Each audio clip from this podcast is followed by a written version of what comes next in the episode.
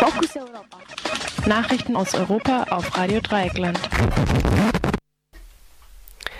Es ist 9.30 Uhr und Montag, der 4. März. Ihr hört Radio Dreieckland. Wir kommen jetzt zu den Fokus Europa Nachrichten.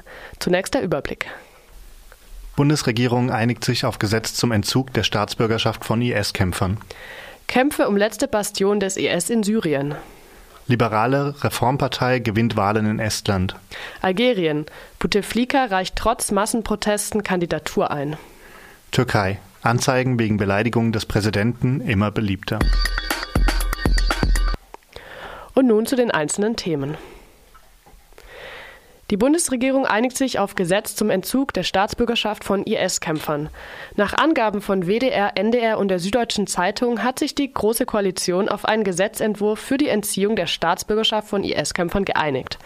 Es handelt sich um die Erweiterung eines bereits seit 1999 gültigen Regelung, wonach die deutsche Staatsbürgerschaft entzogen werden kann, wenn sich jemand ohne Erlaubnis des deutschen Verteidigungsministeriums anderen regulären Streitkräften anschließt. Voraussetzung ist, dass die betroffene Person eine zweite Staatsbürgerschaft besitzt. Diese Regelung griff beim sogenannten Islamischen Staat bisher nicht, weil sich Gerichte scheuen durften, die Kämpfer des terroristischen IS als reguläre Streitkräfte zu bezeichnen. Künftig soll daher auch die freiwillige Teilnahme an Kämpfen ein Grund sein, auch wenn dies nicht im Rahmen einer regulären Aktion erfolg, Armee erfolgt. Weitere Bedingungen sind die Volljährigkeit und der Besitz einer zweiten Staatsbürgerschaft. Das Gesetz gilt nicht rückwirkend, das heißt, bereits inhaftierte Kämpfer des IS kann die Staatsbürgerschaft nicht entzogen werden. Außerdem reicht die bloße Unterstützung nicht. Frauen, die sich dem IS angeschlossen haben und deren Kinder sind nicht betroffen. Das Gesetz soll lediglich eine Drohung für noch aktive und für künftige IS-Kämpfer sein.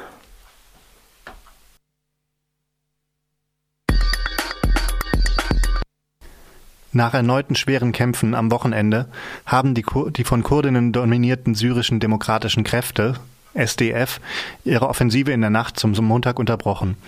Nach Angaben der SDF, weil die IS-Kämpfer eine kleine Zahl von Zivilisten als lebende Schilde gebrauchten.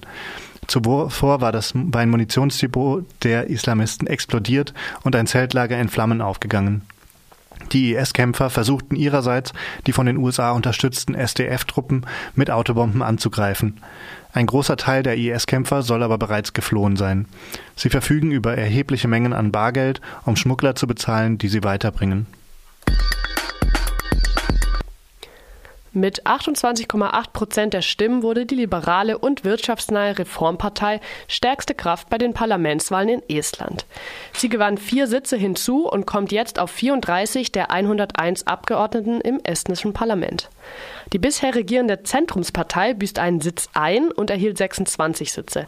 Die Zentrumspartei ist eher linksorientiert und gilt als auch die Partei der russischen Minderheit. Die größten Stimmengewinne verzeichnete indessen die rechtspopulistische und konservative Volkspartei EKRE.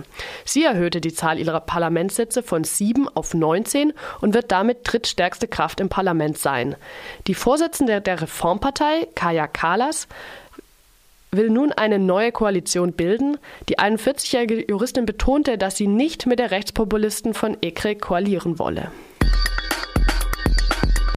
Trotz zahlreicher Proteste hat der 82-jährige algerische Präsident Abd al-Aziz Bouteflika am Sonntag eine Kandidatur für die Präsidentenwahl am 18. April eingereicht. Bouteflika ist seit 20 Jahren Präsident. Er versprach aber im Falle seiner Wiederwahl schon nach einem Jahr abzutreten. Bouteflika sitzt seit 2013 im Rollstuhl und hat Schwierigkeiten zu sprechen. Deshalb trat er beim letzten Wahlkampf für seine Wiederwahl 2014 kein einziges Mal öffentlich auf. BeobachterInnen vermuten, dass er vor allem deshalb noch antritt, weil sich hinter ihm stehende Machtklüngel nicht auf einen anderen Kandidaten einigen können. Algerien ist nach Fläche das größte Land Afrikas, wovon aber der größte Teil Wüste ist. Der Staat wird zum großen Teil aus Öleinnahmen finanziert. Nach einem Bürgerkrieg gegen die islamistische Opposition hat das Militär großen Einfluss und stützt auch Bouteflika. Die Generäle sind die besten ausländischen Kunden der deutschen Rüstungsindustrie. Auch am Sonntag gingen in mehreren Städten Demonstrantinnen gegen die Kandidatur Bouteflikas auf die Straße. Allein in Algier sollen es 70.000 gewesen sein. Mehrere Oppositionsparteien wollen die Wahl am 18. April boykottieren, weil sie aus Erfahrung nicht an einen fairen Verlauf glauben.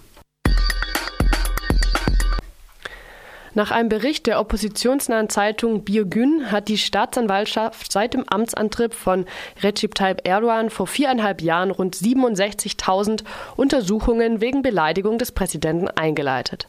Anlass für den Bericht war ein besonders aufsichtserregender Fall. Am 14. Januar zeigte ein aufrechter Vater seine eigene Tochter an. Sie, sie habe im Oktober vergangenen Jahres eine E-Mail verschickt, in deren Anhang sich Material befand, das für den Präsidenten beleidigend gewesen sei. Drei Tage später antwortete die Studentin, indem sie ihrerseits ihren Vater wegen Beleidigung des Präsidenten anzeigte. Nach Angaben der Tochter ist der Vater ein Gegner der regierenden AKP. Das Verhältnis zwischen Vater und Tochter soll zerrüttet sein. Der Strafrahmen bei Beleidigung des Präsidenten beträgt zwischen einem und vier Jahren Gefängnis oder eine Geldstrafe. Wenn die Beleidigung über die Medien erfolgte, wird die Strafen um ein Drittel erhöht. Auf Drängen der EU wurde das Gesetz wurde in das Gesetz ein Zusatz eingebaut, wonach für ein formelles Verfahren die Zustimmung des Justizministeriums erforderlich ist. Das sollte einen Missbrauch als Zensurparagraf verhindern. In der Praxis wirkt die Genehmigung durch das Justizministerium aber als Hinweis der Regierung an die Justiz, wer zu verurteilen ist.